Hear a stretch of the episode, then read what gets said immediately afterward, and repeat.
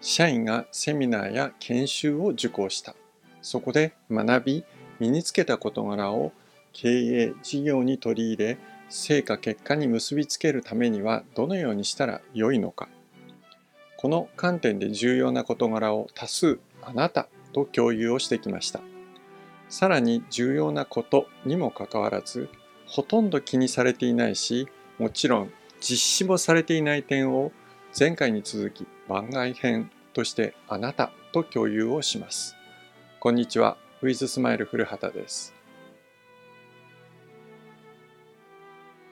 社員が研修セミナーを受講することになりました。会社として社長、経営者、経営幹部、事業責任者のあなたからすると、受講する研修セミナーで社員が学び、身につける内容を経営事業に取り入れ、成果結果に結びつけたいと考えています。あなたは今までこのような内容を社員に研修で受講してもらおうとしたときに、その受講する社員にどのように対応してきたでしょうか。多くの場合、しっかり受講してきてくれというようなことを受講する社員に言ってきたのではないでしょうか。このようなことを受講する社員に直接言う、伝えるのは良い方でしょう。多くの場合は何かを言うことも伝えることもなく、ああ、何々さんは明日から研修受講だったよね、ぐらいのことを言う程度ではなかったでしょうか。では、このようなことを言われたとして受講する社員はどのように感じるでしょうか何々のセミナー、研修を受講してくればいいんだよねというだけのことです。もし今の業務で忙しければ、ああ、受講はめんどくさいな。受講してる間に仕事した方がよっぽど早く進むのに、ここでやらなかった分をどこで挽回すればいいんだ？ぐらいにしか思わないでしょう。もし業務で忙しくなければ、ちょうどいい息抜き、受講はするけどそこそこでいいんじゃね？学んだことをやるわけじゃないし、などと考えているものです。社長、経営者、経営幹部、事業責任者のあなたが研修セミナーの中身を一部でも取り入れたいと考えているこの研修セミナーを先ほどのような対応で社員が受講していたとしたらどうなるでしょうか？答えは明らかですよね。受講した事実は残りますが何も取り入れられることは起きないでしょう。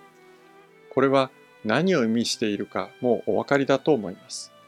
どんなに受講をしても無駄になっているということです。経営事業に取り入れられることは何もなく、本来ならば業務をする時間がそがれ、残業や休日出勤に振り分けられます。プラスどころか大きくマイナスになってしまうということです。経営事業にプラスにするために社員が研修セミナーを受講する機会を設けているにもかかわらず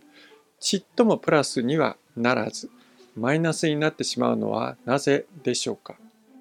それを解消するために前回までにどのように対応するのかをお伝えをしてきたわけです。しかし、まだ足りてはいません。それは、受講する社員に研修セミナーを受講する前に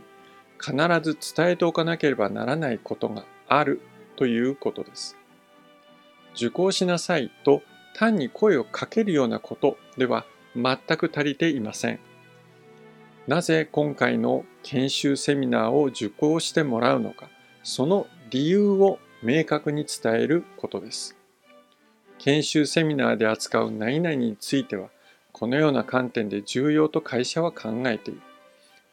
自社の業務や事業に取り入れることが重要だと考えている。取り入れることで経営事業の成果結果につながると考えている。社内に導入する際には、あなたをメンバー、導入を進めるメンバーの一人と考えている。この観点から今回の研修セミナーをこれから受講してもらう際に社内に何が導入できるのか。何を導入するとどのような効果が見込めるのか。どのようにすると導入がうまくいくのか。あるいはどのようなことに注意をする必要があるのか。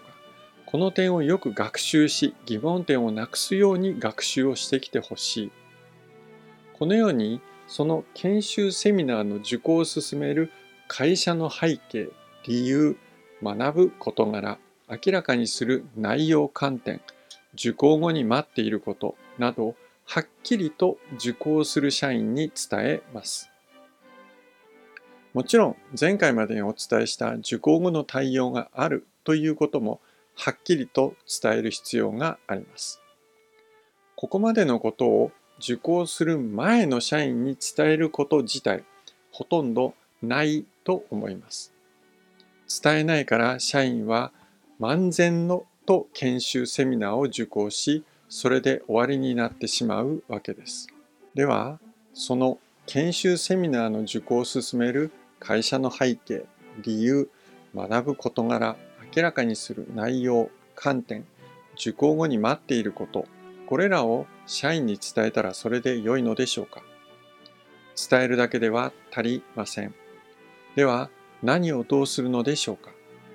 先ほどのようなその研修セミナーの受講を進める会社の背景、理由、学ぶ事柄、明らかにする内容、観点、受講後に報告などのしなければならないこと、これらを伝えた後に、伝えた相手相手である社員に、実際にどのような観点で研修セミナーを受講し、どのような点を取得するのか、明らかにするのかといった内容を書き出させます。社員が書き出した中身を社長、経営者、経営幹部、事業責任者、研修、セミナーの意図を理解している上司と社員との間で確認をすることです。受講する際に取得する内容や明らかにする内容を受講する社員は適切な観点で理解をしているのか、足りていない点はないのか、さらに必要な点はないのか、お互いに確認をし不足を補い合います。その上で社員は該当する研修セミナーを受講します。事前に書き出した観点で実際に受講したことでどうだったのかを受講後の報告の際に受講した社員から明らかにしてもらいます。受講前に会社側も受講する社員も学ぶポイント、観点について同じ認識を共有するということです。受講する前にどのような観点で受講をするのかを会社から説明をします。それを聞いた上で受講する社員自身が学ぶポイント、観点を整理をします。受講前に会社側と社員の間で学ぶポイント、観点を共有をします。このような準備をした上で実際に研修セミナーを受講します。それによって社員の受講時の姿勢も変わりますし社員の受講後の対応も変わります。このようにするからこそ研修セミナーを社員が受講することで会社事業に研修セミナーの中身が取り入れられるようになります。そして経営事業の成果結果として現れるようになります。本日の内容はいかがでしたか？今回お伝えした内容があなたの経営事業の役に立つことを心から願っております。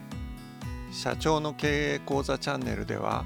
社長経営者後継者の方が抱える経営事業社員に関する悩み問題課題を解消する解決ポイント考え方方法をお伝えします。あなたのご意見ご感想をお待ちしております。ウィズスマイルのサイトのお問い合わせからお寄せください。ウィズスマイルのサイトでは記事レポートセミナーの情報を提供しております。URL